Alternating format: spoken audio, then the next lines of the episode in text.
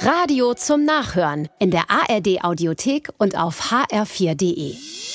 Der HR4 Polizeireport. In Stadt Allendorf bemerkt eine Streife, dass aus einem anderen Wagen eine Flüssigkeit auf den Boden tropft. Ganz im Stil des Freund und Helfers machen sie den Fahrer darauf aufmerksam. Nett.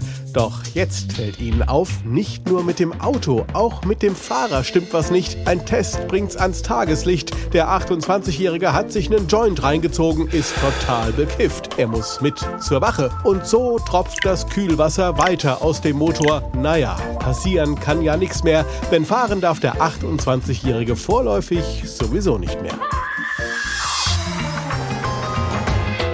In Lorch klaut ein Dieb in der Schwalbacher Straße morgens um halb sieben Werkzeug aus einer unverschlossenen Garage. Was er nicht merkt, eine Überwachungskamera filmt ihn dabei. Als der Eigentümer um neun Anzeige erstattet, ist der Dieb schon über alle Berge. Sein Aussehen aber ist nun bekannt. Umso erfreulicher, dass der Ganove um zwölf zum Tatort zurückkehrt. Vielleicht wollte er noch was klauen, weil aber der Besitzer da ist, radelt der Dieb einfach weiter. Hat ja keiner gemerkt, denkt er. Der Garagenbesitzer aber hat ihn dank der Videoüberwachung direkt wiedererkannt und verfolgt ihn bis zu seiner Wohnung. Die Polizei kommt und findet bei der Durchsuchung noch etliches Diebesgut aus anderen Einbrüchen. Der überraschte 19-Jährige muss mit zur Wache.